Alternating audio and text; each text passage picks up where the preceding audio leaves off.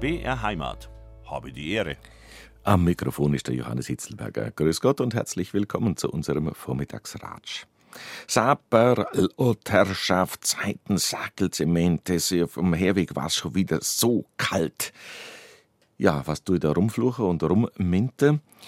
Was wäre unsere Sprache nämlich ohne Kraftausdrücke? Ärmer oder reicher? Heute begebe ich mich mit unserem Experten für sprichwörtliche Redensarten Dr. Rolf Bernhard Essig auf die Spuren von Fluchen und Schimpfen. Grüß Gott nach Bamberg, Rolf Bernhard Essig. Grüß Gott und Heiland, Sack, Hitzelberger, Hitzkopf, Hitziger. Ich dachte, jetzt aber langsam. Niemals, jetzt aber langsam. Niemals kalt. Jetzt aber langsam. Also wir haben ein großes Feld, wie es ja immer mit Ihnen ist. Wir haben ein großes Feld zu bestellen. Und das ist ein ganz spannendes äh, Feld, weil ja, ich denke, jeder von uns hat im Alltag irgend so ein unschönes Wort, nennen wir es mal so, auf der Pfanne. Ja, oder ein schmutziges Wort und gleichzeitig natürlich auch ein Trostwort und ein Dampfablasswort. Also Fluchen, Schimpfen hat unerhört viele Funktionen, das werden wir jetzt erkunden. Rolf Bernhard Essig, mit dem bin ich verbunden in Bamberg und heute äh, lassen wir ja nicht die Sau raus, aber wir äh, befassen uns mit äh, Kraftausdrücken, mit richtig äh, schweren Worten. Äh, Servus, du alter Haderlump oder du Bazi, du Hundling oder so. Wo kommt das alles her? Ein Ventil hast du gerade schon ein bisschen angesprochen. Warum, also warum, warum hat der hm. Mensch solche Kraftausdrücke entwickelt? Also ähm, man kann sehr gut das nachvollziehen aufgrund von schriftlichen Quellen. Wir haben ja leider keine mündlichen, die jetzt viele, viele, viele tausend Jahre alt wären, aber der älteste Fluch, den wir für die Ausstellung Potsblitz vom Fluch des Pharao bis zur Hate Speech, die gerade in Berlin zu sehen ist, gefunden haben. Das war einer aus assyrischer Zeit, 3900 vor Christus ungefähr. Und da merkt man, es kommt aus einer magischen, aus einer religiösen Sphäre, wo das Verwünschen eine ganz wichtige Rolle spielt. Das ist ja bei Gott schon am Anfang der Bibel so, wenn er die Menschen aus dem Paradies vertreibt, da flucht er ja und verflucht, sagen wir genauer, den Acker sogar und die Schlange fluch, verflucht er. Also verwünschen, verfluchen mit Wörtern ganz materiell gesehen, ganz körperlich gesehen jemandem Schaden zufügen. Das konnten die Götter natürlich im Glauben der Menschen und äh, das haben dann auch Priester gemacht, das haben äh, irgendwann dann auch die normalen Menschen äh, gemacht, dass sie jemandem Schaden an den Hals wünschten, wenn sie sich ärgerten. Das ist also erstmal eine Erklärung. Die andere ist ganz unwillkürlich. Es gibt ja die Idee, dass Sprache aus Lauten entstand, die man bei Schmerz, bei Freude und anderem äußerte. Und jeder, der sich mal äh, richtig wehgetan hat, der berühmte Hammer auf den Daumen, der hm. weiß, da kommt man ohne einen Schmerzlaut nicht aus. Und man sagt aus diesen Schmerzlauten, da sei vielleicht dann eben auch dieses Schimpfen und Fluchen gekommen. Wenn man schon mal Au schreien kann, dann ist das schon mal nicht schlecht. Aber wenn man dann sagen kann, Dreckshammer, Hundsverreckter, was, oder sich selber beschimpft natürlich auch, man kann das auch äh, im, in der Röhre feststellen, dass so etwas das Hirn innerviert, dass da oben mehr los ist und dadurch werden andere Hirnareale außer dem Schmerzareal auch innerviert. Und das führt dann auch wirklich dazu, dass wir mit Schmerz besser umgehen können. Übrigens auch mit Trauer. Und äh, das ist vielleicht etwas, was mich am meisten überraschte, äh, als ich für die Sendung mich vorbereitete. Das Wort Fluchen geht auf eine indoeuropäische Wurzel zurück und bedeutet im Ursprung auch klagen und schlagen. Und zwar vor allem das Schlagen an die Brust, wenn man sehr in Gefühlstiefe ist, aus Trauer oder aus Wut.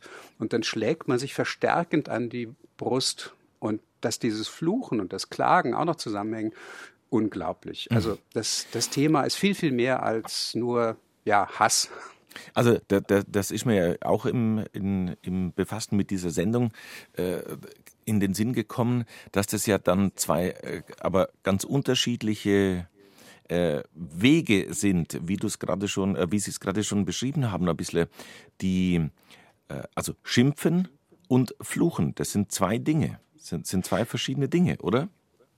Ursprünglich ja, aber seit mindestens 150 bis 200 Jahren hat sich das verbunden und äh, im Alltag unterscheiden wir das gar nicht mehr so sehr. Wir versuchen das etwas deutlicher zu machen, indem wir statt fluchen und schimpfen, was wirklich gleichbedeutend wurde, verfluchen sagen, wenn wir meinen verwünschen, jemandem Schaden an den Hals wünschen.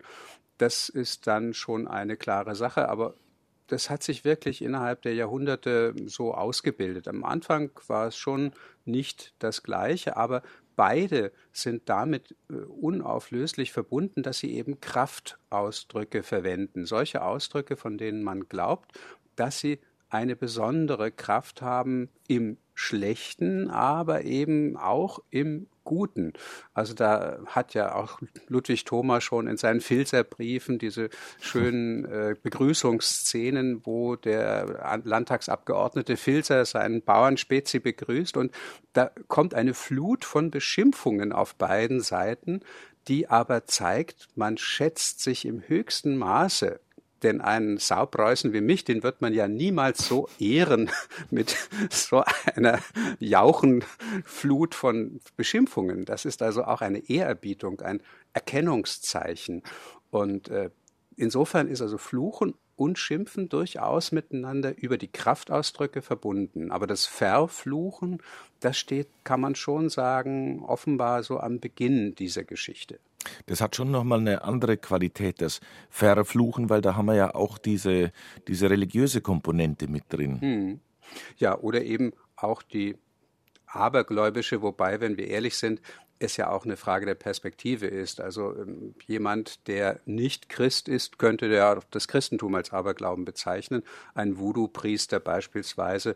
Und ähm, in, in diesen Bereichen, da geht es ja wirklich um Verzauberung, wobei ich jetzt im Zuge der Ausstellung feststellte, es gibt auch Voodoo-Puppen aus römischer Zeit, 100 nach Christus, gab es genau dasselbe, eine Tonpuppe eines verhassten Menschen, die mit Nadeln durchbohrt wurde, zerbrochen, verbrannt, äh, begraben. Also dieser Zauber, den man damit mit Wörtern und mit Taten verbindet. Eine Bleiplatte war auch dabei, äh, auf der dieser verhasste Mensch verflucht wurde.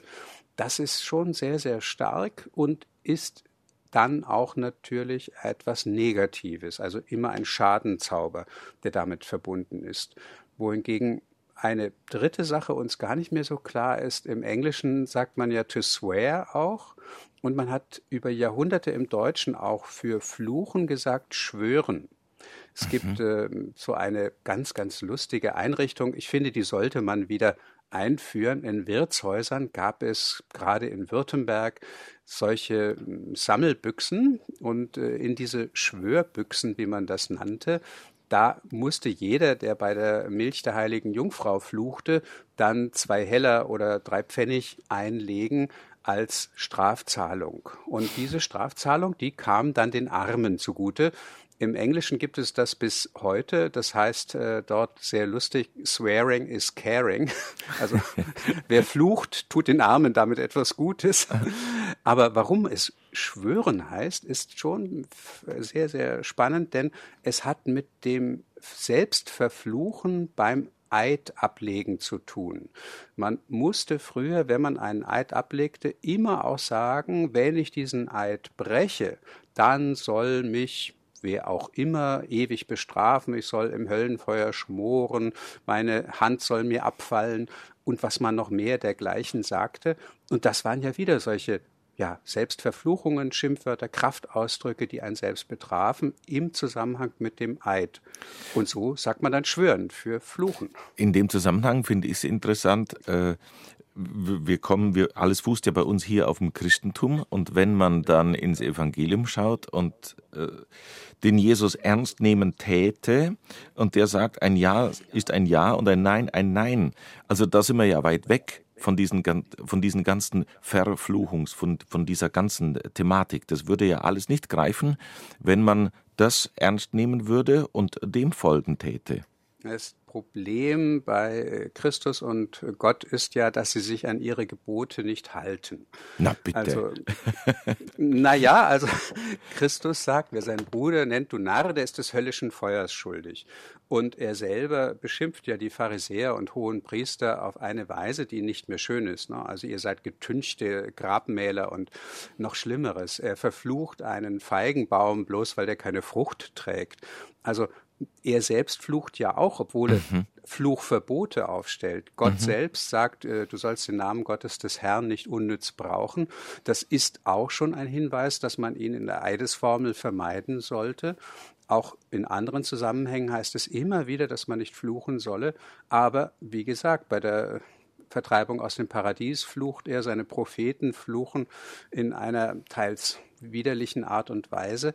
Es scheint nicht zu funktionieren. Und das kann man übrigens inzwischen auch wirklich durch Beobachtung dessen, was im Hirn vor sich geht, bestätigen. Es gibt da bestimmte Regelkreise, die nicht stark genug sind. Man spricht da von der sozialen Kontrolle, die vorn oben links im Hirn äh, sich befinden. Und äh, wenn die etwas schwächer wird, beispielsweise durch Demenzerkrankung, dann kommen ungehindert solche Fluchausdrücke, Schimpfwörter plötzlich heraus. Also Jesus ist einfach ein schlechtes Beispiel, auch deswegen, weil es schon sehr früh im Christentum heißt, der Teufel kann die Schrift nach seinem Sinn zitieren. Das heißt, man findet eigentlich immer etwas, um seine Position zu unterstützen, wenn man einen Teil daraus nimmt und den dann dafür verwendet. Also klar, deine Rede sei ja, ja, nein, nein, alles andere ist von übel, schön und gut, aber bei Christus findet man was ich sehr menschlich und schön und richtig finde, ganz oft auch durchaus schwebende Formulierungen, bei denen man gar nicht weiß, was meint er denn jetzt damit? Und äh, auch Bekräftigungsformeln gleichzeitig. Also ich lese wirklich viel in der Bibel und bin immer wieder verwundert, begeistert, bereichert, verwirrt, was da so alles zu finden ist. Ich meine, das sind viele Teile, die man überhaupt nicht liest. Und das Fluchen aber, das kommt da wirklich häufig vor. Und wie sehr es menschelt und was mit Flüchen alles noch zusammenhängt, das erfahren wir heute in diesen zwei Stunden. Oder wir versuchen zumindest ein bisschen an diesem, in diesem Bereich einen Einblick zu kriegen mit Rolf Bernhard Essig in Bamberg. Sie hören Habe die Ehre. Der Vormittagsratsch auf BR Heimat. Heute Fluchen und Schimpfen mit Dr. Rolf Bernhard Essig. Herr Essig, Sie haben äh, eine schöne eine schöne Bilderfolge auch zusammengestellt für unsere Homepage. Das kann man anschauen auf brheimat.de. Und da haben wir zum Beispiel Lisi Muckefuck oder Dein Mutter zapft Bier im Lamperium. Also jedenfalls reinklicken, es lohnt sich. Und man erfährt dann auch noch eine ganze Reihe andere Sachen drüber. Herr Essig, äh, alter Haderlump in Bamberg, Bazi, so sind wir unterwegs heute. Wir haben schon ein bisschen jetzt Einblick gekriegt in die Geschichte und die Herkunft des Schimpfens und Fluchens. Und es sind zwei Sachen. Das eine sind Schmerzwörter als Ausdruck, wenn es einem wehtut, wo man irgendeinen Laut von sich gibt. Und das andere hat tatsächlich was Religiöses damit zu tun. Aber über die Zeit hat sich das alles natürlich vermischt. Ja, unbedingt. Und es kommt dann zu Ausdrücken, zu Mehrwortausdrücken auch, die dann genau zu unserem Thema, den sprichwörtlichen Redensarten ja auch passt. Und äh, das ist schon etwas, was zeigt, es gehört zum kreativen Bereich auch dazu. Also sowas wie Hader, Lump, das ist ja auch schon etwas, worüber man sich gar keine Gedanken mehr macht, dass das eigentlich sowas wie ein Waschlappen ist. Also Hadern kennen wir noch von Hadern Papier beispielsweise und Lump ist ja auch dasselbe, die Lumpen, die man sammelt, die Lumpensammlerin, den Lumpensammler übrigens auch für den Bus, der die letzten Lumpen, die noch beim Bier verlumpt sind und versumpft, aufsammelt die gehören zusammen. Man hat aus Stoffresten, aus Hadern, aus Lumpen Papier gemacht. Und es gab eben sehr ja normalerweise nicht besonders reiche Leute, die mit einem Karren, vielleicht auch einem Hundekarren herumzogen und diese Stoffreste versuchten einzusammeln, damit sie die dann dem Papierhersteller liefern konnten. Und das waren eigentlich diese Haderlumpen. Und insofern hat sich das natürlich sehr schön angeboten. Einerseits war jemand genauso viel wert wie ein Stoffrest, den man nur noch dem Altkleidersammler äh, gibt, beziehungsweise dem dem Stoffrestesammler und äh, gleichzeitig war man etwa so äh, angesehen wie einer, der diese Stoffreste gesammelt hat. Also aus so einem ganz einfachen Ausdruck kommt da eine Sozialgeschichte schon hervor und das ist schon eine Besonderheit. Oder ja, bei diesen Bildern, wenn es da heißt, deine Mutter zapft, oder ja, dann fragt man sich, wieso eigentlich deine Mutter? Was, was will das denn? Und wer heute auf dem Schulhof äh, zu einem Jungen sagt, du, deine Mutter, der hat schon das Problem, dass er vielleicht eine Watschen bekommt. Denn deine Mutter ist seit ungefähr hm, gut 20 Jahren eine Art von Abkürzung. Es gab nämlich viele Witze, die ja Mütter beschimpften. Deine Mutter ist so dick, ihr Name ist Äquator und also die, die waren jetzt nicht besonders äh, sinnig immer, aber es kommt aus einem Zusammenhang des arabischen, türkischen, teils auch der russischen Fluchtradition mit ihrer Matt-Sprache. Matt heißt ja auch nur Mutter. Da wurden Verwandte beschimpft und besonders die Mütter. Und deswegen reicht heutzutage schon deine Mutter zu sagen, um erstens eine Beschimpfung anzudeuten, die schon reicht, oder wie jetzt in diesem Fall bei dieser Werbung für eine äh, Kneipe, dass es ein, eine Verstärkung bietet. Das ist ja auch das Lustige, dass man mit eigentlich unglaublich bösen Wörtern auch verstärken kann. Das haben wir auch besonders im Englischen, You're looking fucking gorgeous tonight, heißt, äh, du siehst unglaublich toll aus heute Abend oder diese Nacht. Und äh, das kennen wir so ein bisschen schon auch bei uns, aber wir würden das jetzt schon im Zusammenhang mit negativen Dingen sagen. Also diese verfickte mhm. Zange ist schon wieder äh, also wenn zu finden, da schon normal. mit drin steckt, ja. Ähm, genau. Also das ist schon, da, da passiert ganz viel, kann man sagen. Und auch der Bereich des Fluchens und Schimpfens, der ist ja unglaublich weit gespannt von äh, so harmlosen Beschimpfungen wie eben der eingangs erwähnte Muckefuck, also ein Kaffee, der nichts taugt. Das kommt äh, vom französischen Mocca faux, also ein falscher Mokka, äh, bis hin eben zu sehr üblen äh, Beschimpfungen unserer Ordnungskräfte. Wir finden überall in der Republik die Zahlenkombination 1312 oder vier Buchstaben ACAB. Äh, spannend dabei, das soll dann heißen, all cops are bastards, also alle Polizisten sind Bastarde. Äh, nun, erstens ist der Begriff Bastard über Jahrhunderte vollkommen ohne negativen Beigeschmack. Es gab äh, französische Herzöge, die den Beinamen Le Bastard hatten und das war einfach klar, der ist nicht das eheliche Kind, sondern entstammt einer Konkubinatsverbindung und äh, das war aber nicht ehrenrührig. Inzwischen ist das natürlich anders. Diese Buchstaben, äh, die sind ja noch einigermaßen klar. Bei den Zahlen geht es darum, welche Reihung im Alphabet ist das, also all ist ein A, erster Buchstabe, deswegen eins. Cops ist C, ist das der dritte Buchstabe im Alphabet. Und so kann man dann durchgehen. Aber man könnte das ja auch anders auflösen und sagen, alle äh, Christen äh, ja. arbeiten brav oder sowas. also das macht das auch für die Gerichte nicht so ganz einfach zu entscheiden, ist das, was da steht, wirklich strafwürdig. Also man versucht ja auch durch solche Hüllformeln einer Strafe zu entgehen. Und das haben wir ja gerade im Dialekt auch, wenn wir äh, diese vielen, vielen religiösen Begriffe haben, die so ein bisschen anders ausgesprochen werden und äh, dadurch dann doch sagbar werden. Weil, weil Sie gerade äh, erwähnt haben oder erklärt haben, diese, diese äh, Bedeutungsveränderung, zum Beispiel Bastard.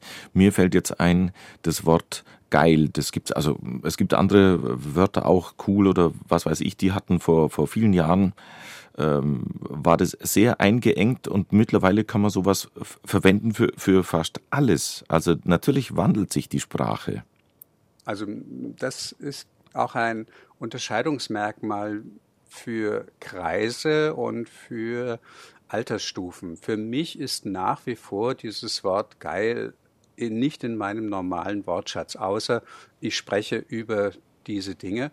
Also es erscheint mir seltsam, auch wenn ich es sagte, weil es meinem Alter nicht zu entsprechen scheint. Ich komme mir vor wie etwas, was man früher Berufsjugendlicher nannte, als machte ich mich mit solchen immer noch einigermaßen modischen Ausdrücken jünger als ich bin, aber ich werde 60 dieses Jahr, wenn es gut geht, und dann werde ich das doch nicht äh, verwenden. Aber genau darum geht es ja oft, dass wir solche Redensarten verwenden, um klarzumachen, wir gehören einer bestimmten Sphäre an, wo man versteht, was damit gemeint ist. Und ich würde jetzt im Hause eines sehr gläubigen Menschen, also sagen wir mal bei meiner Mutter, die äh, jetzt allerdings auch schon einige Jahre tot ist, da hätte ich bestimmte religiöse Flüche, die ich aus Spaß schon mal verwende, nicht verwendet.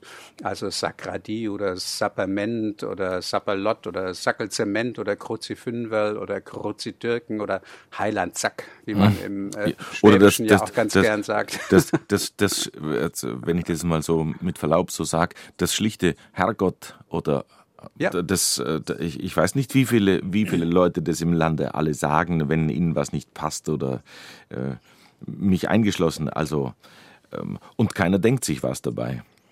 Genau, und das ist ja auch manchmal so, also bei bestimmten Sendungen, da rufen dann Hörer an oder schreiben eine Mail, wie kommt es denn, dass jemand Heiland Sack sagt? Das kann doch nicht möglich sein, dass jemand beim Hodensack des Heilands flucht, aber das ist gar nicht gemeint, sondern das ist eine Verbindung von Heiland als einem Stoßseufzer und einer Kurzform von Sakrament.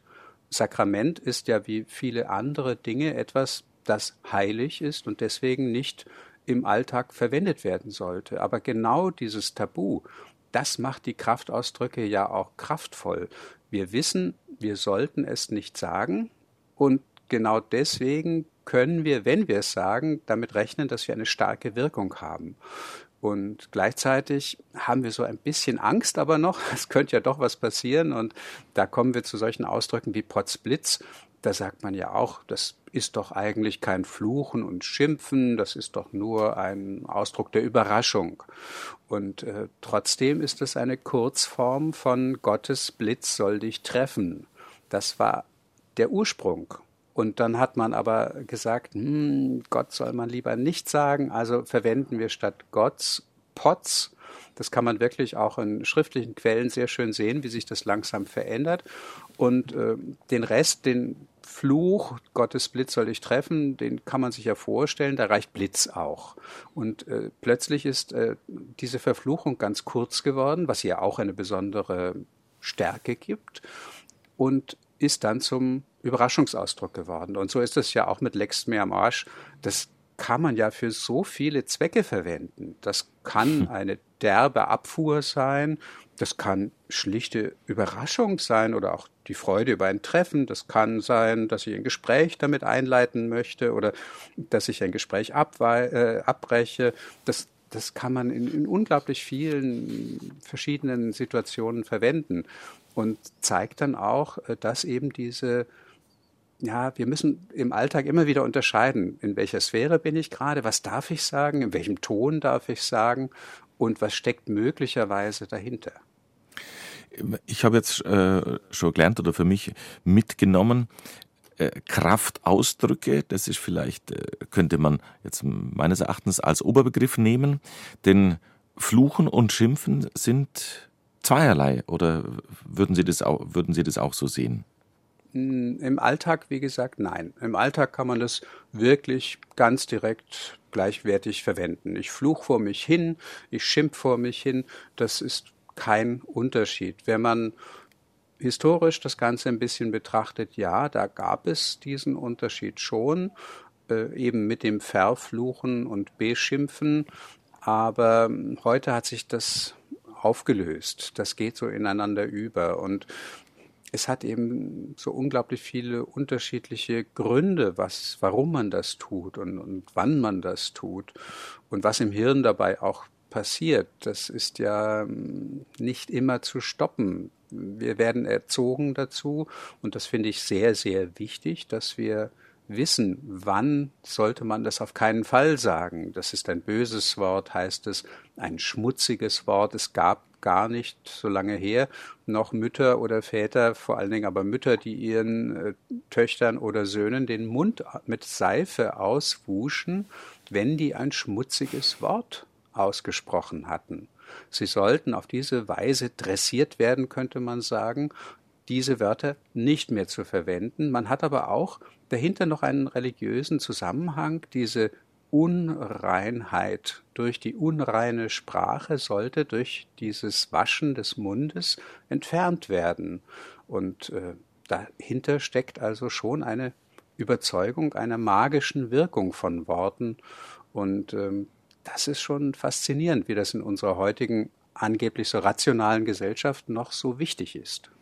Und ähm, damit einhergeht ja meines Erachtens auch äh, ein, ein, ja, ein Lernen, ein Bewusstsein zu bekommen für Sprache. Das, weil wenn man das Bewusstsein nicht hat, äh, wenn man sich nicht bewusst ist über irgendwas, dann, äh, dann gäbe es ja auch zum Beispiel keinen Fluch. Also irgendwas muss ja passieren, damit man das so einordnet. Ja, und äh, dieses Sprachbewusstsein, das ist ja auch das Salz in der Suppe der sprichwörtlichen Redensarten. Da wird ja ganz viel auch mit feinem Witz oder auch mit grobem Witz gearbeitet, der uns nicht immer klar ist. Also in Franken sagt man schon mal ganz gern zu einem begriffsstutzigen, du standst aber der Gribben, ha? Und äh, dann kann derjenige sich aussuchen. Gemeint ist natürlich Ochs oder Esel, die bei der Krippe standen. Aber im Zweifel könnte man dann sagen, nein, nein, der heilige Josef natürlich. Du bist ein Mann, wie er im Buche steht.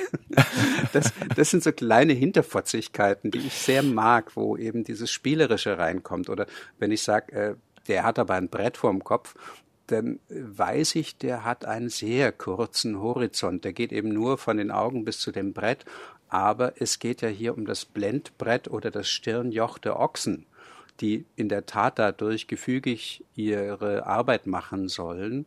Und insofern nenne ich ihn eben nicht nur kurzsichtig, sondern auch noch einen Ochsen. Aber, mit die, sag, das, hm. das können ja, würde ich jetzt mal sagen, mit Ihnen noch ein paar andere, aber nicht so viele. Diesen Hintergrund muss man ja erst einmal haben, um das zu, zu wissen, was, was in dieser Redewendung noch alles drinsteckt. Aber das ist äh, eben auch etwas, was viel verbreiteter ist, als man glaubt und macht mir ja auch Spaß und gibt mir Lohn und Brot, muss ich ganz klar sagen. Es sind sehr, sehr viele Menschen und das schon sehr lange, die sich dafür interessieren, was hinter solchen Redensarten steckt. Das beginnt im Wissenschaftlichen mit Erasmus von Rotterdam, aber wie gesagt, es geht äh, auch äh, in diese Populärkultur der Bücher oder auch der ähm, Veranstaltungen, dass die Menschen kommen und wissen wollen, was, was steckt denn da noch da drin? Und äh, das eine oder andere merken sie sich schon. Also wenn ich in Schulen unterwegs bin und Lehrern erzähle, dass das Wort Pauker eigentlich mal Arschpauker hieß und die Lehrer als die bezeichnete, die ihren Schülern den Hintern versohlen. merken die sich das schon. Wobei es auch lustig ist, dass das Pauker-Sein dann auch das Lernen beeinflusste. Wir sagen ja heute auch Pauken, wenn wir sagen, wir müssen was lernen. Jetzt muss ich richtig pauken, mhm. um mhm. die Prüfung zu äh, bestehen. Also das ist ja selbst im Dialekt so. Ich weiß nicht, wie das jetzt im äh, Allgäuerischen ist, aber das, das muss ich dir noch lernen. Das hört man hier in Franken schon häufig. Mhm. Das mhm. muss ich dich lehren. Mhm. Doch, doch, das gilt bei uns genauso. Also das muss ich noch lernen oder das muss ich, da, ich muss da was lernen. Ja, ja, mhm. genau. Mhm. Und das ist beim Pauken auch ebenso zweiwertig. Also da steckt viel dahinter und ich glaube, die, die Neugier, die ist schon sehr groß und ähm, ich habe den Eindruck, dass diese Sprachfreude durchaus in den letzten Jahrzehnten recht stark ist und Jedenfalls wir, wir haben ja unseren Anteil ein bisschen. Ja, jedenfalls wir, wir auf BR Heimat äh, mit Ihnen und in dieser Sendung, wir wollen da uns unseren kleinen Beitrag leisten. Eben, ich nenne es jetzt mal so, dieses Bewusstsein für Sprache entweder zu kriegen oder weiter zu bewahren und zu schätzen. Sie hören, habe die Ehre, unser Vormittagsratsch auf BR Heimat um 10.47 Uhr. Und es geht heute ums Fluchen und Schimpfen oder allgemein gesagt um Kraftausdrücke. Und wie der Name schon sagt, Kraftausdrücke, da steckt ordentlich Potenzial drin und ohne Kraftausdrücke wäre unsere Sprache schon ärmer, wobei eben Kraftausdrücke eine ganz eigene Geschichte haben und auch teilweise eine ganz unterschiedliche Wandlung machen. Und darüber reden wir mit unserem Experten für sprichwörtliche Redensarten, Rolf Bernhard Essig in Bamberg. Herr Essig, ja, Kraftausdrücke. Ich habe es gerade gesagt, unsere Sprache braucht es sowas fast oder jede Sprache braucht sowas, um, um manche Dinge ganz, ganz pointiert, ganz knallhart auf den Punkt zu bringen. Auf jeden Fall ist das so und äh, wir kennen keine Sprache ohne. Es gibt äh, schon interessanterweise Sprachen, in denen das äh, weniger der Fall ist. Also man behauptet, ich bin jetzt da nicht tief genug eingestiegen, dass in vielen Indianersprachen die persönlichen Beschimpfungen äh, die persönlichen Niederziehungen deutlich geringer sind. Äh, das ist durchaus möglich, aber vielleicht haben die auch einfach eine andere Form, das zu sagen. Und äh, in den meisten anderen Sprachen ist es aber doch sehr, sehr klar und sehr, sehr deutlich. Äh, wir kennen ja solche Ausdrücke wie Ei einer Schildkröte oder Sohn einer Löwin. Das klingt für uns erstmal exotisch und seltsam, aber es bedeutet das Gleiche wie bei uns der Hurensohn. Im Chinesischen steht Schildkröte für Hure und im Ägyptischen, auch in vielen anderen arabischen Sprachen steht die Löwin für die Hure. Und so ist das dann also auch eine Beschimpfung, die bei uns, bei Hans Sachs oder bei Luther oder bei anderen auch schon so vorgekommen ist. Das heißt, diese Ausdrücke, die sind immer in der Sprache drin und äh, sie kommen fast immer aus den Bereichen des Heiligen, also dass man blasphemisch etwas sagt. Es hat mit dem Sexuellen oft zu tun, wobei es darum geht, Frauen werden beschimpft, dass sie zu viele Sexualpartner hätten und Männer, dass sie keinen hochkriegen. Es hat mit Ausscheidungen zu tun. Äh, es wird die Verwandtschaft sehr gerne mit hereingezogen, was bei uns im 16., 17. Jahrhundert auch noch üblich war, dann sich äh, verlaufen hat, jetzt wieder so langsam kommt durch ausländische Einflüsse Tiere spielen eine große Rolle, weil die Krone der Schöpfung, der Mensch, das Schwein, wie Gottfried Benn das mal in einer schönen Reihung brachte, das weniger Wertvolle sein sollen. Das Wertlose ist ganz wichtig, um jemanden zu beschimpfen. Auch das Verbrecherische. Jemand ist faul wie Galgenholz oder ein Galgenschwengel. Der Schwengel ist ja eigentlich das, was in einer Glocke schwingt und dann anschlägt und den Ton hervorbringt. Und ein Galgenschwengel ist jemand, der bald, wenn er so weitermacht, am Galgen hängen wird und hin und her schwingen. Also das Wobei sind solche Tabuausdrücke, die es, genau, ihre Kraft daraus beziehen. Also genau, da, da, das sind ja auch ganz unterschiedliche Dinge, was Sie jetzt gerade genannt haben, äh, Tabuausdrücke, also wo es, ich würde es jetzt für mich mal so nennen, äh, es gibt schon Kraftausdrücke erster, zweiter, dritter Klasse, was Sie jetzt gerade alles genannt haben. Also ein, ein Hurensohn, das, das ist schon ein Kaliber. Aber wenn man jetzt zum Beispiel sowas nimmt wie, was weiß ich, äh, Düpfeles Scheißer oder, oder Korinthenkacker, äh, empfinde ich jetzt, da sind wir noch nicht in, in dieser mm, knackigen Ebene oder auf dieser knackigen Ebene. oder, oder täusche ich mich? Das würde ich auch so sehen. Es gibt durchaus in den Wörterbüchern auch äh, Unterscheidungen. Da heißt es durchaus, äh, inferior heißt es dann für die weniger ganz schlimmen und obszönen, wenn es also immer noch schlimmer wird. Äh, man kann das schon abstufen.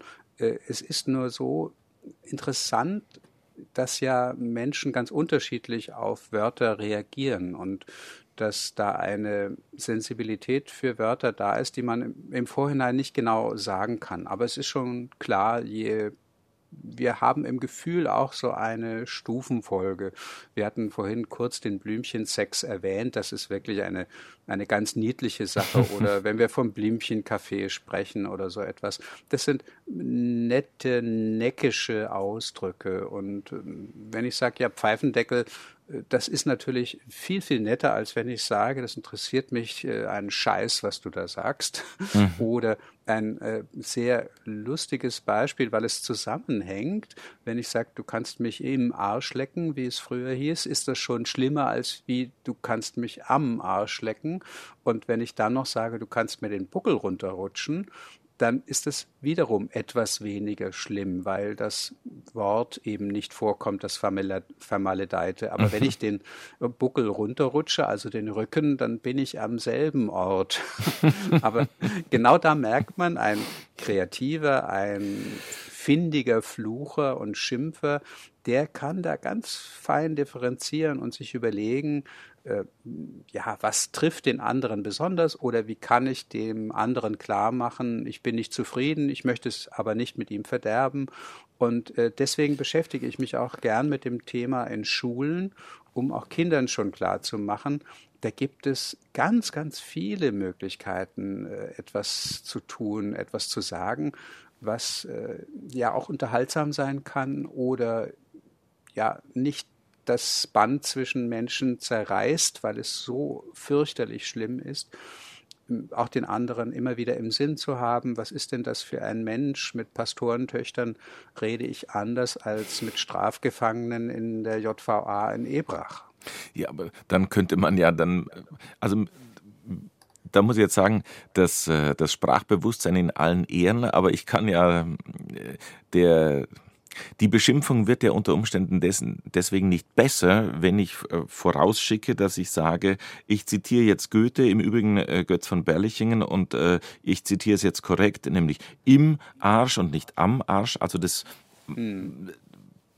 also das sind ja. Naja, es, solche Einleitungen die können beides sein. Sie können die Wirkung sogar noch erhöhen. Das ist im Englischen besonders schön. Äh, da leitet man obszöne Ausdrücke recht gerne äh, ein mit den Wörtern ähm, Pardon my French. Also entschuldige mein Französisch, aber du bist ein echtes Arschloch. Äh, und äh, das ist so eine schöne Form von äh, ja einer Stauung der Energie. Man man weiß, jetzt kommt schon ein obszöner Ausdruck, aber durch diese Einleitung äh, bin ich noch aufmerksamer und es kann gleichzeitig, wenn es um Dritte geht, das ist ja auch nicht selten, äh, auch eine freudige Erwartung sein, was findet der denn jetzt für einen unanständigen Ausdruck, der äh, durch diese Einleitung besonders süffig dann genossen werden kann. Und wir kennen das ja auch, der ist auf Deutsch gesagt ein und auch da haben wir diese kleine Einleitung oder ja, bei Goethe ist es besonders schön oder bei Shakespeare, bei Schiller gibt es das ja auch, dass man sagt, also wie sagt schon Shakespeare, du bist ein gekrösefressiger Halunke. Ja, wird mir jetzt bewusst, wie Sie sagen, auf Deutsch gesagt. Das, das äh, hört man immer wieder mal, wenn man äh, Klartext reden will. Genau, oder man redet mit jemandem Fraktur. Und äh, das überraschte mich vor kurzem in Erlangen wieder. Da wusste ein zehnjähriges Mädchen, was Fraktur ist und dass es von frangere Brechen herkommt. Um Willen. Okay. Also Aha. dieses Mädchen habe ich wirklich heiß und innig bewundert ja. und dachte mir, was die für ein Sprachbewusstsein hat. Und ich sprach dann nachher mit der Mutter auch noch kurz, die sagte, ja, sie wisse auch nicht, das sei das erste Familienmitglied, das aufs Gymnasium ginge und ähm, da, da ist irgendetwas ganz Besonderes in diesem Mädchen drin. Aber um auf die Sache zurückzukommen, äh, auf Deutsch gesagt, äh, das bezieht sich auf das Französische als die Sprache der Höflichkeit und des bürgerlichen Umgangs, die lange Zeit im 17. und im 18. Jahrhundert äh, ja auch üblich war. Und das Deutsche dagegen wurde als das Unverblümte, das Direkte und dann auch das Derbe gesehen. Und das war in der Schrift ähnlich. Man schrieb die deutschen Wörter sehr lange Zeit in der Schrift, die man Fraktur nannte, weil sie eben oder auch nennt, weil sie wie aus einzelnen gebrochenen Linien zu bestehen scheint. Und äh, die ausländischen Wörter, Italienisch, Französisch, Lateinisch, die wurden in einer anderen Schrift, in Antiqua, dargeboten. Und auch deswegen sagte dann auf Deutsch gesagt oder mit jemandem Fraktur reden, derb mit jemandem reden, durchaus dann eben auch in obszönen Ausdrucken.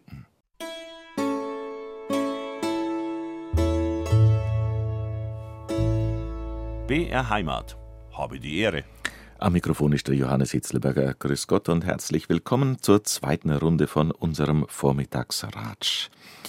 Der Dialekt, nicht nur der bayerische, kennt schmückende, witzige, derbe Kraftausdrücke ganz haufenweise.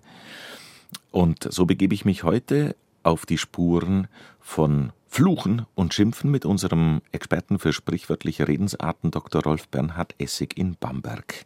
Noch einmal Grüß Gott, Herr Essig. Grüß Gott, hallo. Ja, wir sind auf den Spuren von Fluchen und Schimpfen und verflixt und zugenäht. So habe ich aufgehört letzte Stunde, weil es dann schon wieder die Stunde rum war. Aber verflixt und zugenäht, jetzt machen wir so weiter. Ja, also schon da fragt man sich, äh, wieso und ich weiß nicht, wie es Ihnen geht, aber als Kinder merkten wir schon, dass das ein bisschen lustig ist. Und um das zu erweitern, sagten wir verflixt und zugenäht und wieder aufgetrennt nochmal. Dieses nochmal, das ist ja ganz häufig als Nachklapp zu einem Fluch zu hören, um ihn durch Verdoppelung zu verstärken. Das ist ja ganz klar. Und beim Aufgetrennt merkte man, aha, wir hatten immerhin verstanden, dass dieses zugenäht mit dem Nähen wirklich zu tun hat. Jetzt der Hintergrund ist derartig kurios und seltsam. Man glaubt es kaum, aber ich bin es, gespannt. Echt wahr. Jetzt. kommen zwei Dinge dort zusammen. Das eine ist ein Studentenlied, als mein Schatz mir die Folgen unserer Liebe gesteht. Da habe ich meinen Hosenlatz verflucht und zugenäht. Aber Rat nach Tat kommt zu spät. Also er hatte seinen Hosenlatz offen und hatte mit ihr Sex und sie wurde schwanger. Aber okay. als mein Liebchen uns die, äh, mir die Folgen der Liebe gesteht, also dass sie schwanger ist, habe ich meinen Hosenlatz verflucht und zugenäht. Verflixt ist eine eine Variante zu verflucht, um eben auch wieder dieses Fluchen, was ja verboten ist, zu vermeiden. Und äh, so kommt es zum Verflixten zugenäht. Das Zweite, was aber auch die Studenten vor allen Dingen äh, sahen, das äh, war die Mensur, die äh, man bekam, der Schmiss, wenn man in einer schlagenden Verbindung war. Dann kam es ja immer wieder dazu, dass man mit dem Schläger im Gesicht getroffen wurde, ein Schnitt entstand, dass man abgeführt wurde. Au Backe sagte vielleicht auch noch und äh, fluchte und dann wurde aber zugenäht. Das hat man durchaus auch damit verbunden. Aber wahrscheinlich ist dieses äh, sehr lustige volkstümliche Liedchen, was vor allen Dingen im Norddeutschland bekannt war, verflucht und zugenäht, dafür ganz wichtig gewesen. BR Heimat, unser Vormittagsratsch mit unserem Experten für sprichwörtliche Redensarten, Rolf Bernhard Essig. Ja, verflixt und zugenäht haben wir gerade gehabt, da äh, kommt mir jetzt wirklich gleich so in den Sinn, Donnerwetter, Himmel, Arsch und Zwirn, wenn wir schon beim, beim, beim Nähen sind. Und jetzt waren wir, ja, wie soll ich sagen, bei diesem unanständigen, na, was heißt unanständig? Jedenfalls bei diesem Zunähen. Äh, und äh, was es dann äh, auf sich mit äh, Himmel, Arsch und Zwirn? Die Süddeutsche hat das mal ganz lustig erklärt, aber das ist eine typische volkstümliche Erklärung, die nichts für sich hat. Da äh, geht es darum, dass das bäuerlich gewesen sei und man habe gesagt äh, Donnerwetter, Donnerwetter, Himmel, Arsch und Wolkenbruch und dann habe man den Zwirn gebraucht, um den Wolkenbruch wieder zuzunähen. Und Wolkenbruch habe man nicht sagen wollen, um ihn nicht heraufzubeschwören, so wie wenn man sagt, wenn man den Teufel nennt, dann kommt er gerennt. Das wie gesagt, klingt sehr nett und äh, hat aber nichts für sich.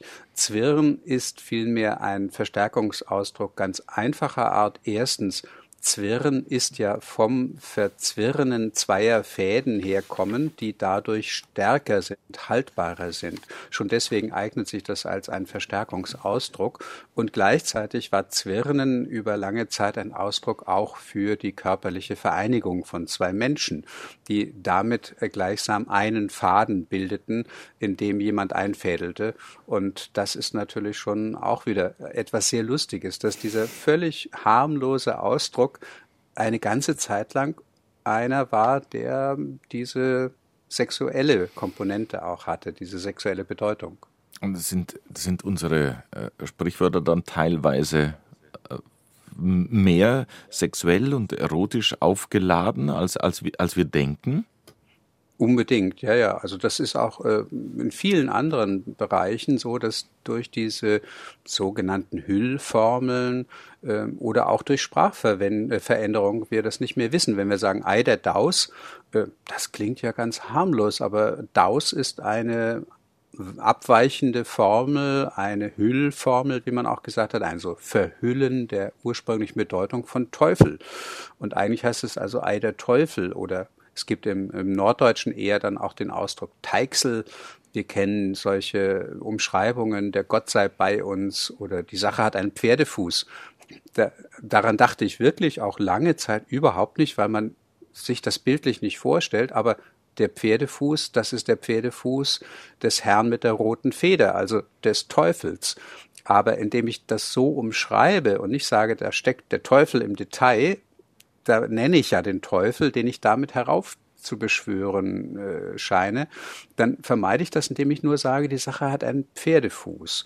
Und gerade der Teufel, der wird ja in vielen, vielen Dingen äh, trotzdem noch gebraucht, weil er als der Gegner Gottes eine eigene und eine ganz besondere Macht hat. Und dann können wir fluchen und schimpfen auf Teufel, komm raus. Ich habe gelesen, das war, Moment, das ist doch das mhm. ist in den Unterlagen hier, das passt jetzt aber dazu, ähm, dass genau um den Teufel abzuwehren, sagt man dann toi, toi, toi. Was hat es denn damit auf sich?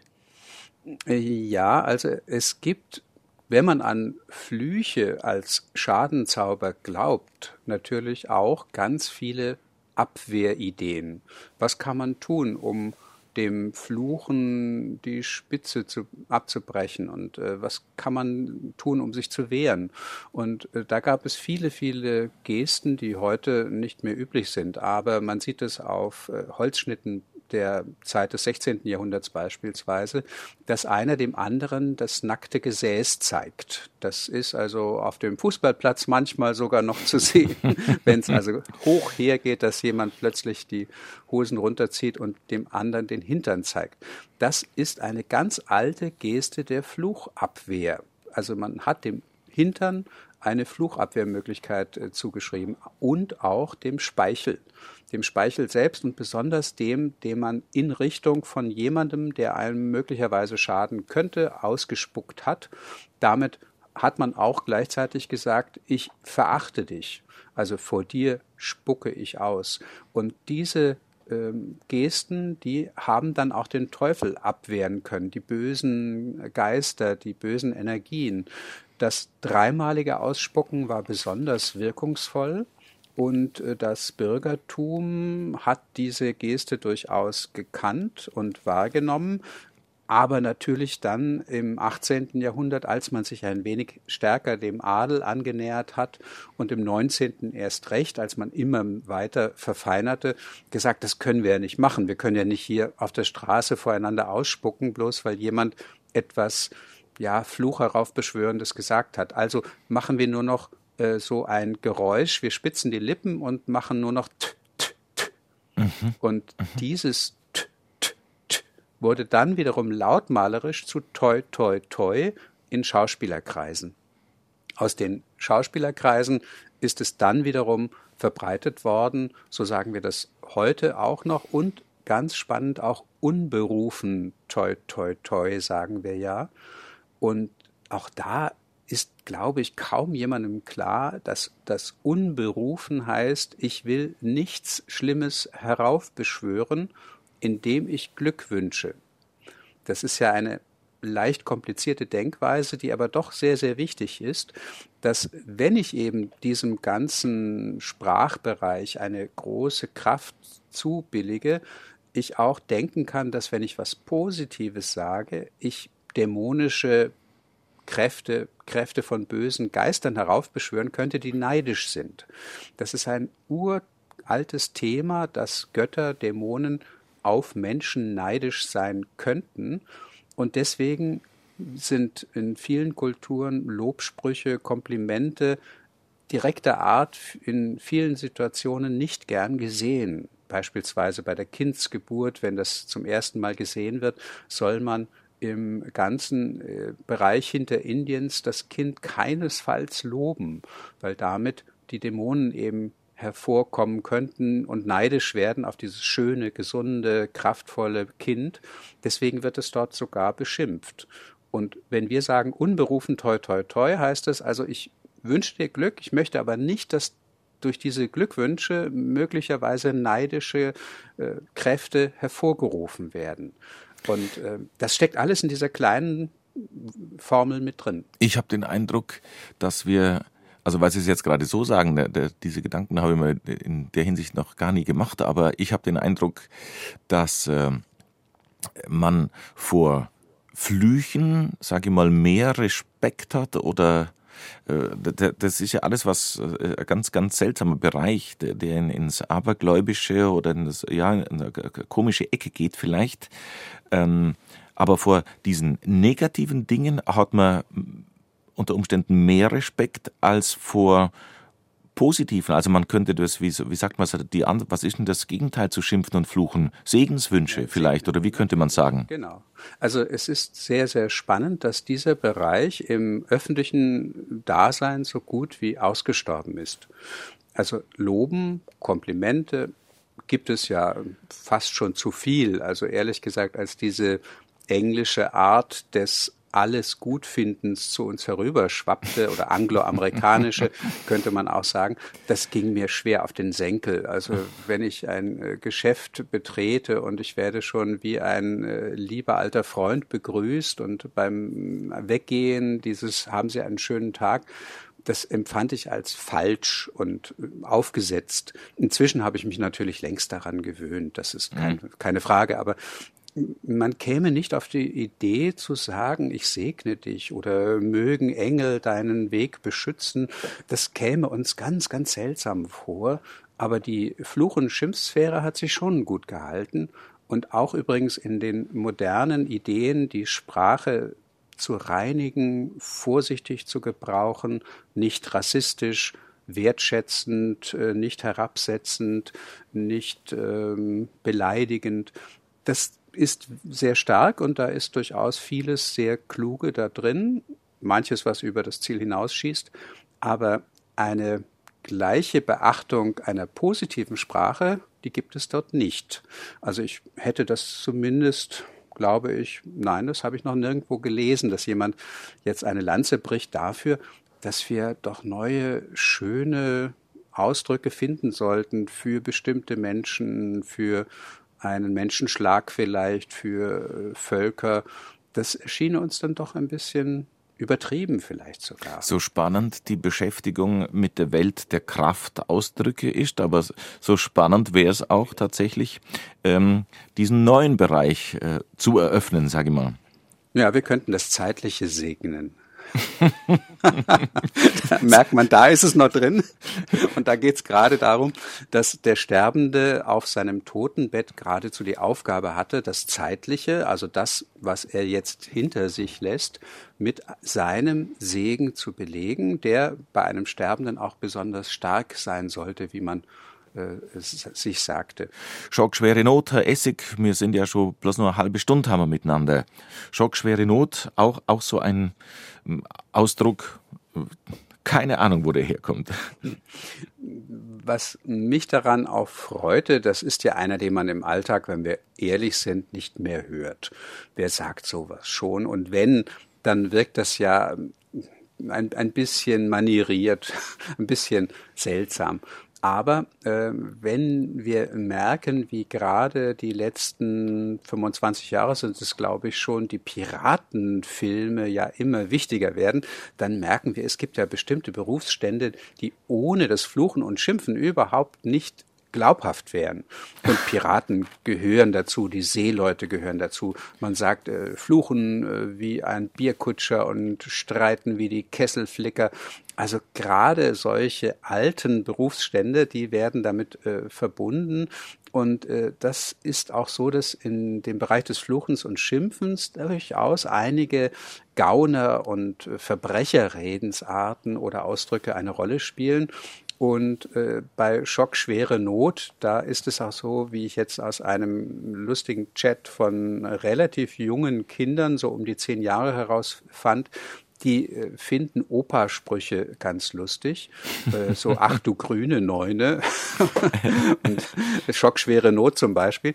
Und äh, tauschten sich aus darüber, dass man mit diesen alten Ausdrücken eher einen Stich machen könne auf dem Schulhof, als wenn man die neuen modischen Gebräuchlichen verwende. Also schon da ist so ein Bewusstsein dafür da, dass Archaismen, wie man das nennt, solche altertümlichen Ausdrücke, eine ganz besondere Kraft bekommen können, wenn sie nur alt genug sind. Und äh, wir wissen eben auch, äh, Schock klar, das ist ein alter Ausdruck auch für den Schrecken, das ist gar nicht äh, so verwunderlich, aber die schwere Not das ist eben doch etwas Besonderes. Das war über Jahrhunderte der Ausdruck für die Fallsucht, die Epilepsie. Und mhm. äh, man hat eigentlich jemandem die schwere Not an den Hals gewünscht. Und weil das so etwas war, was man natürlich überhaupt nicht haben wollte, war schwere Not auch ein Ausdruck, der als Kraftausdruck verwendet werden konnte. Und mit diesem doppelten SCH und mit dem doppelten O wurde schockschwere Not natürlich auch besonders kraftvoll. Und wie in anderen Fällen auch, gab es dann eine sehr schöne Weiterentwicklung. Man hat dann äh, jemanden, dem man die schwere Not an den Hals wünschte, auch als jemanden, der herausragte aus dem Durchschnitt äh, gesehen. Und solche besonderen Leute, die konnten natürlich besonders gemein sein und besonders verfluchenswert, aber man hatte dann auch nicht selten einen Respekt vor ihm. Wir denken an den Teufelskerl. Das war ja eigentlich einer, der des Teufels bald sein wird.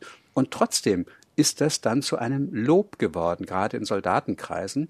Und bei der schweren Not sagte man das dann auf einmal auch zu dem schwere Nöter, der ja äh, doch auch zu einem Lob irgendwann wurde oder zumindest zu einem schwebenden so, so, so mittelmäßiges Anerkennendes. Ne? Ja. Mhm. Was ist denn das für na du alter schwere Nöter? Mhm. Also mit der Krankheit ist da überhaupt nichts mehr da und äh, so kriegen wir das in vielen Ausdrücken auch spitz. Äh, weil Sie da kriegst beim, die Motten. Entschuldigung, also, weil Sie ja. gerade beim Teufelskerl waren, äh, da, da, fällt mir der, der Satansbraten ein, der, der da mir nicht weit weg scheint wobei der es nicht geschafft hat ins Positive. Der Satansbraten äh, Stimmt. auch wieder da sehr, sehr bildlich zu sehen. Äh, wir müssen nur an Hieronymus Bosch oder andere Maler äh, der, des 16. und 17. Jahrhunderts denken, wo man diese Höllenqualen, die um die Zeit auch erst so richtig von der Kirche beschworen wurden, äh, dass man die sehen konnte, wie dort äh, die armen Seelen im Kesseln gesotten wurden, am Spieß gebraten wurden. Die, dieser Ausdruck, du kommst noch in Teufels Küche, der kommt genau daher, weil man das so bildlich dargestellt hat, diese ganze Hölle als eine Art von Großküche, in der die armen Seelen gar gesotten werden oder eben gebraten werden. Und das ist ja in anderen Sprachen ähnlich. Ein Stadtteil New Yorks im äh, Süden New Yorks heißt ja bis heute Hell's Kitchen. Also auch da wieder Teufels Küche. Muss man nicht unbedingt wohnen vielleicht. Aber na gut, New York ist New York.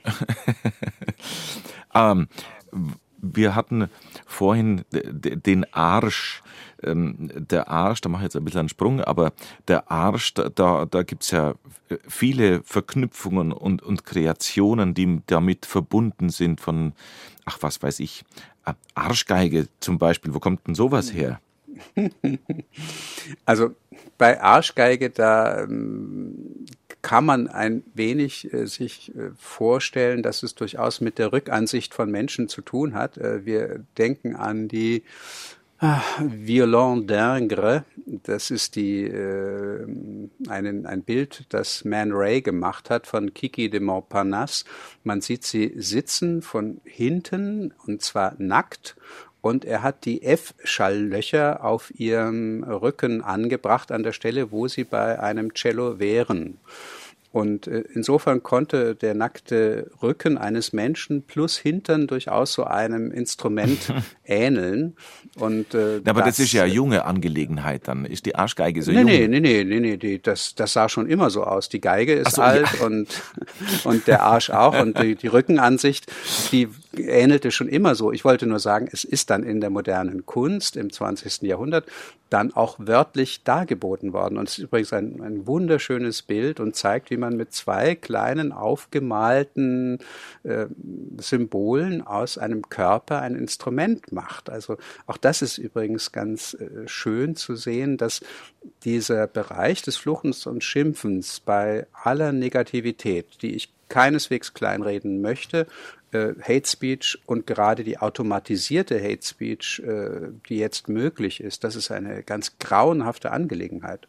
Gleichzeitig ist aber das Fluchen und Schimpfen immer schon eine kreative Sache gewesen und nicht nur des Volkes, sondern äh, Johann Wolfgang Goethe hatten wir ja schon erwähnt, Martin Luther, wobei dem auch vieles untergeschoben wurde, gehört auf jeden Fall dazu, Hans Sachs gehört dazu, Nina George unbedingt. Oder wir haben auch jemanden natürlich äh, wie Gerhard Polt. Also ich habe hier einen kleinen Ausschnitt. Ich sag, gnädige Frau, jetzt bitte, Sie dumme Gans, wir sind doch hier nicht im Wirtshaus, sondern auf einem Tennisplatz, du Amsel, du Blöde, du blödes Kracherl, du Matz, du Verreckte, heut die Fotzen, sag ich, du Schorswiesen, gell, du Mistige, du Schorsblorden, gell, du Brunskache, du Ochsachter, sowas wie du gehört doch mit die Scheißbürsten nauskaut. Das ist Kunst. Mhm berühmt. Auch wenn ich es zu fränkisch ausgesprochen Nein, nein, aber berühmt, berühmt, das, berühmte, berühmte Szene von Gerhard Polt. Und ja, zwar im Zusammenhang ja. mit dem Tennisplatz, ja, ja, wo man ja ein Niveau haben sollte. Und das Niveau des Schimpfens, das wird hier durch diese Häufung auch so klar. Und dann haben wir das unterhaltsame Element plötzlich dabei. Und äh, ich finde das sehr, sehr bemerkenswert, was es da so alles in, in der Richtung gibt. Aber ich komme nochmal drauf zurück, was ich mhm. vorhin schon angesprochen habe, was mir tatsächlich bemerkenswert erscheint oder was mir jetzt im Laufe der Sendung so bewusst wird, äh, dieses, diesen, nennen wir es, diesen Schatz, diese, diese große Kiste an, an, an Schimpfkultur, von Verfluchung, Beschimpfung, all diese Dinge. Und dass es auf der positiven Seite das nicht gibt diese Geschichte und diesen, mhm. diese, diese, diese Häufung und dieses Vokabular? Sagen wir, es gibt es schon, es wäre möglich, aber es ist so ein wenig, wie ähm, Hans-Josef Orteil mal erzählte, dass sein Versuch, einen positiven, nur gelingenden Liebesroman zu schreiben, außerordentlich schwierig war. Das nur Positive erscheint uns häufig verdächtig. Wir sind dann ganz, ganz schnell dabei zu denken, wenn etwas in so herrlichen Farben gemalt wird, dann muss derjenige doch blauäugig sein. Oder noch schlimmer, er führt etwas im Schilde, indem er uns mit so einer Schleimspur daherkommt. Äh, wir haben ein Gefühl dafür verloren, glaube ich, in einem schönen Sinne zu loben. Eine gute Freundin, die hier zwei Häuser weiter wohnt, die ist so etwas, das kann man selten erleben. Die betritt einen Raum und fängt an zu loben. Und zwar in einer detaillierten Art, dass man zwar erstmal wirklich verwirrt ist und gar nicht glauben kann, dass das jetzt wahr ist, aber sie kann dann minutenlang Dinge, die ihr in den, ins Auge fallen, beschreiben auf eine außerordentlich positive Art und Weise. Und man merkt, wie das Misstrauen so langsam schmilzt, weil man merkt, das ist nicht nur einfach so dahergesagt, das ist nun nicht nur eine Höflichkeitsformel. Wir hatten ja die letzte Sendung zu dem Thema auch. Das ist nicht nur Standardkonvention, das kommt aus einem guten Herzen und dann glaubt man es auch.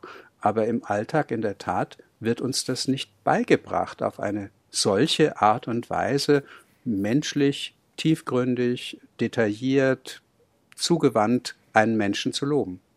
Wenn jemand flucht und einen Kraftausdruck braucht, das ist, äh, das, das, das, wird schneller abgenommen oder das geht einfach so mhm. durch.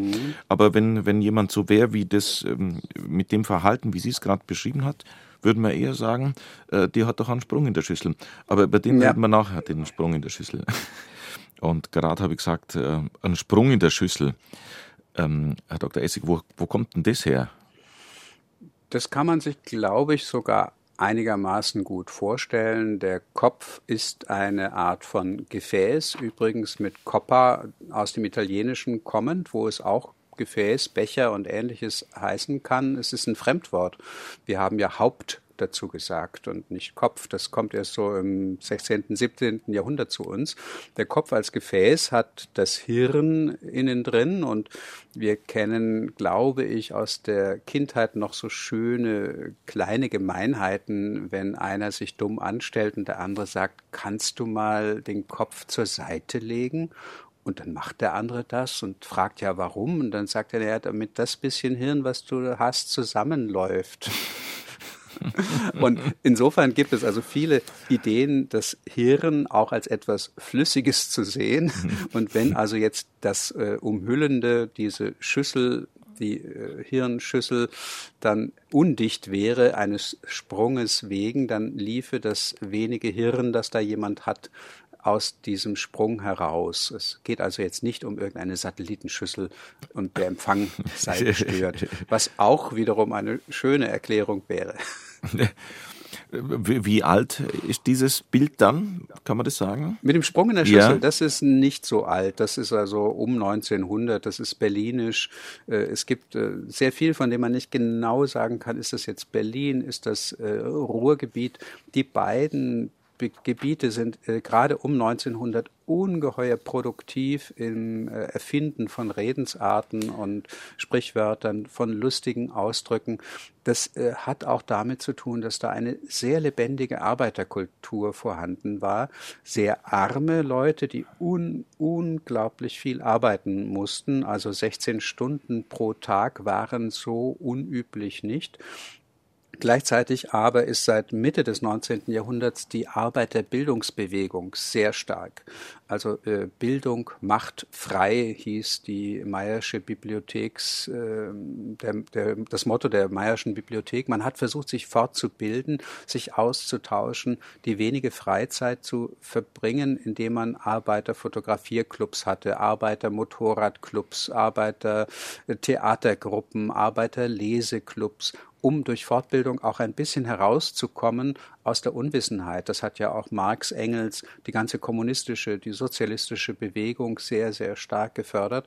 Und in, in diesen vielen Gruppen und Kreisen, da entstand äh, auch ganz, ganz viel sprachlich Intelligentes. Äh, es gab die ersten Arbeiterschriftsteller auch, die versuchten, dieses, was sie dem Volk abgelauscht hatten, ihren Kollegen, auch aufs Papier zu bringen. Und so kommt es dann aus dem Mund der Unterschichten in die Literatur, auch ins äh, Kabarett, was damals das Brettel oder Überbrettel sogar hinein und verbreitet sich dann. Und äh, da sind sehr, sehr viele witzige Ausdrücke, die bis heute Bestand haben. Wobei ich denke, es natürlich schon damit zu tun hatte, dass äh, Berlin die Hauptstadt war, die jedenfalls junge Hauptstadt dieses Kaiserreichs mhm. äh, und dadurch natürlich auch für, den, für das gesamte Land prägend war oder ausgestrahlt ja, hat zumindest. Ähm, war, war noch nicht so stark. Also das ist ja doch so. deutlich unterschieden von Paris, das über Jahrhunderte Gelegenheit hatte, die Sprache zu prägen. Äh, Berlin war schon wichtig, das ist korrekt, aber dieser Hauptstadtsog, ich glaube, der ist heute stärker als damals. Das hat auch damit zu tun, dass Berlin ja ein derartiges äh, Sammelbecken war, dass äh, zu Zeiten, als Alfred Kerr 1890 war das, glaube ich, nach Berlin kam, schon das Sprichwort bekannt war, der echte Berliner kommt aus Breslau. Also, so wie man in München ja auch gesagt hat, es gibt eigentlich keine echten Münchner mehr. Die meisten sind ja Zugroste. Und ähm, das, das war in Berlin ungeheuer viel der Fall. Also da waren Polen, äh, das ganze Scheunenviertel mit den orthodoxen Juden. Äh, die Arbeitskräfte kamen ja wirklich aus aller Herren Länder, aus Sachsen und aus Thüringen und aus Bayern. Und ähm, das hat auch sicher dazu beigetragen. Und der Berliner Witz ist ja durchaus bekannt und ich habe jetzt gerade in der Ausstellung in Berlin wieder wunderbare Ausdrücke äh, gelernt, wie mach hier nicht so einen auf Alliierten. Und weiß man gleich, das ist ein Westberliner Ausdruck. Die Alliierten, die sich offenbar etwas ja wichtig nahmen und ähm, das sollte jemand anders dann eben nicht tun. Oder mein Bruder hat einen äh, ja Unfall ist fast zu viel gesagt gesehen. Da touchierten sich zwei Fahrzeuge und es passierte gar nichts dabei. Aber der eine war doch ärgerlich, stieg aus und schrie dem anderen durchs geöffnete Fenster, hau dir selbst in die Fresse, hab keine Zeit und fuhr weiter. Weil Sie gerade die, die Ausstellung erwähnen, äh, sagen Sie sonst doch nochmal, das ist ja nicht ganz einleuchtend oder auf den ersten ah, Blick so, so naheliegend, dass man über Sprichwörter und sprichwörtliche Redensarten eine Ausstellung macht. Was läuft da gerade? Also das ist die Ausstellung Potsblitz vom Fluch des Pharao bis zur Hate Speech. Es geht ausschließlich um Kraftausdrücke und wird im Museum für Kommunikation in der Leipziger Straße gezeigt. In ab Berlin. Winter in Berlin. Ab Winter dann auch im Museum für Kommunikation in Nürnberg.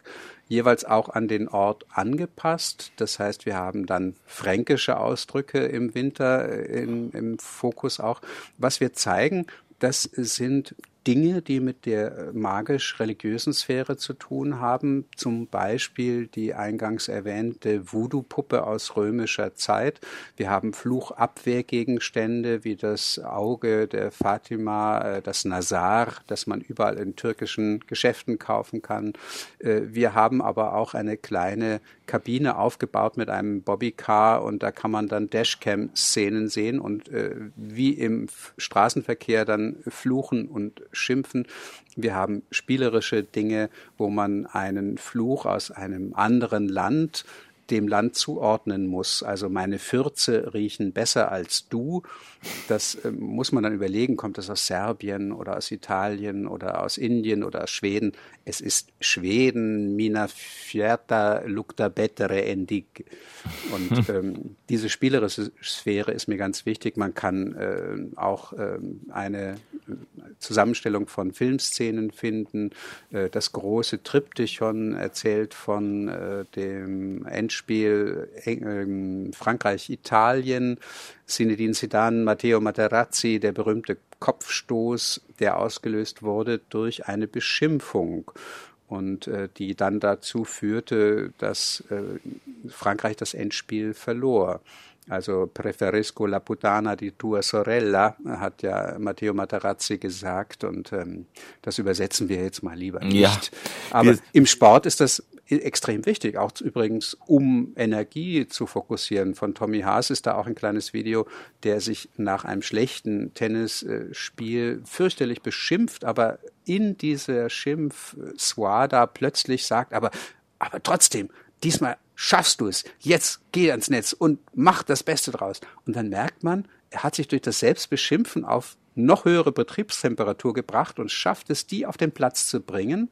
Und er gewinnt dann das Tennisspiel wirklich und überraschenderweise. Also auch das ein schönes Beispiel dafür, was man mit Fluchen und Schimpfen so alles anstellen kann. Fluchen und Schimpfen hat ja ja fast schon zwingend was mit, mit Religion zu tun, kann man sagen, weil der, der, der Glaube bzw. Aberglaube oder alles, was damit zusammenhängt, hier eine Rolle spielt. Und da komme ich jetzt auf den nächsten Termin noch einen kleinen Hinweis für die Leute, die, die Zuhörerinnen und Zuhörer, die im Fränkischen äh, zu Hause sind. Man kann sie heute auch noch live erleben, von Angesicht zu Angesicht in Schweinfurt. Und da geht es auch um Weltreligion, Herr Essig. Ja, also die Religionen, äh, die sind ja, ach, machen wir es einfach kurz. Es gibt ein Programm zum Humor in den Weltreligionen. Es heißt Der Träumer auf der Karlsbrücke, das angebundene Kamel und Jesu Hufeisen. Äh, wir, wir haben mit Religion ja viel, gerade mit Missbrauchsskandalen gehört. Wir wissen von den Orthodoxen und Radikalen, die Kriege führen und Terroranschläge ausführen. Aber diese Spur der Weltreligionen, die mit Humor und Heiterkeit zu tun hat, die ist uns wenig bewusst. Und dazu gibt es ein Erzählprogramm. Da stehe ich also auf der Bühne und erzähle, schnurren, äh, trage Gedichte vor, äh, chassidische äh, Anekdoten und ich hoffe und glaube, dass das um 19 Uhr im Augustinum ein schöner religiöser Abend der ungewöhnlichen Art wird. Also wer heute in der Gegend von äh, Schweinfurt noch unterwegs ist, kann um 7 Uhr da im Augustinum vorbeischauen und Rolf Bernhard Essig erleben. Weil wir gerade von Religion reden, äh, Herr Essig, fällt mir ein, was, was auch neikehrt in Flucherei oder Schimpferei oder zumindest Kraftausdruck, sowas wie wo man überall heilig vorne dran setzt. Da sagt man von mir aus im Schwäbischen Heiligsblechle oder heiliger Birnbaum oder dann heiliger Strohsack. Wo kommt es her? Auch da geht es wieder darum, dass man das Heilige nicht im Alltag verwenden soll. Profanieren sagt man dazu dann ja auch. Also nicht dieses aus der höchsten Sphäre herabziehen in die niederste Sphäre. Das soll also absolut nicht passieren. Äh, deswegen versucht man damit auch ein bisschen spielerisch umzugehen. Der heilige Bimbam, den gibt es ja nicht. Äh, man hat früher ja wirklich Schutzheilige angerufen in einer Notsituation, die dafür ja auch, die 14 Nothelfer sind besonders berühmt, prädestiniert waren, für bestimmte Bereiche auch einzugreifen. Und ähm, das hat aber auch ein Problem gegeben, weil man ja sie dadurch äh, zum Teil wenn man das als Fluch verwendete, als äh, normalen Überraschungsausdruck, in eine falsche Sphäre brachte. Deswegen hat man statt der wirklichen Heiligen diese Scheinheiligen genommen, wie den heiligen Bimbam, den heiligen Strohsack, heiliges Kanonenrohr, Holy Shit, auch im Englischen. Wobei es beim Heiligsblechle besonders interessant ist, dass es das wirklich gibt. Es ist eigentlich eine Blechmarke, die jemanden als Ortsarmen ausweist, der ein Anrecht hat, aus dem heiligen Kasten, wie man äh, das nannte, wo das Geld der Kirche für Almosen gesammelt wurde, ein Almosen zu bekommen. Ein ortsfremder Armer, der bekam es nicht. Insofern hatte dieses Heiligsblechle beides, einerseits eine Hüll- und Vermeidungsformel und gleichzeitig auch so einen Anspruch von hoffentlich werde ich nicht arm. Das wäre ja ganz schrecklich. Ja, hoffentlich wäre wär ich nicht arm. Das äh, stimmt für unsere Sendung jetzt hier nicht, aber es stimmt hoffentlich, hört die Sendung nicht gleich auf. Doch, es hört gleich auf. Wir haben acht Minuten vor zwölf, Herr Essig. Und ich bedanke mich für diesen, ja, Ratsch, zwei Stunden über Schimpfen, Fluchen, Kraftausdrücke. Herzliches Vergelt's Gott nach Bamberg. Aber jetzt ist damit Essig. Jetzt ist Essig mit Rolf Bernhard Essig. Alles Gute und äh, ein Wiederhören dann am 12. Mai mit dem Andreas Estner. Für Gott nach Franken.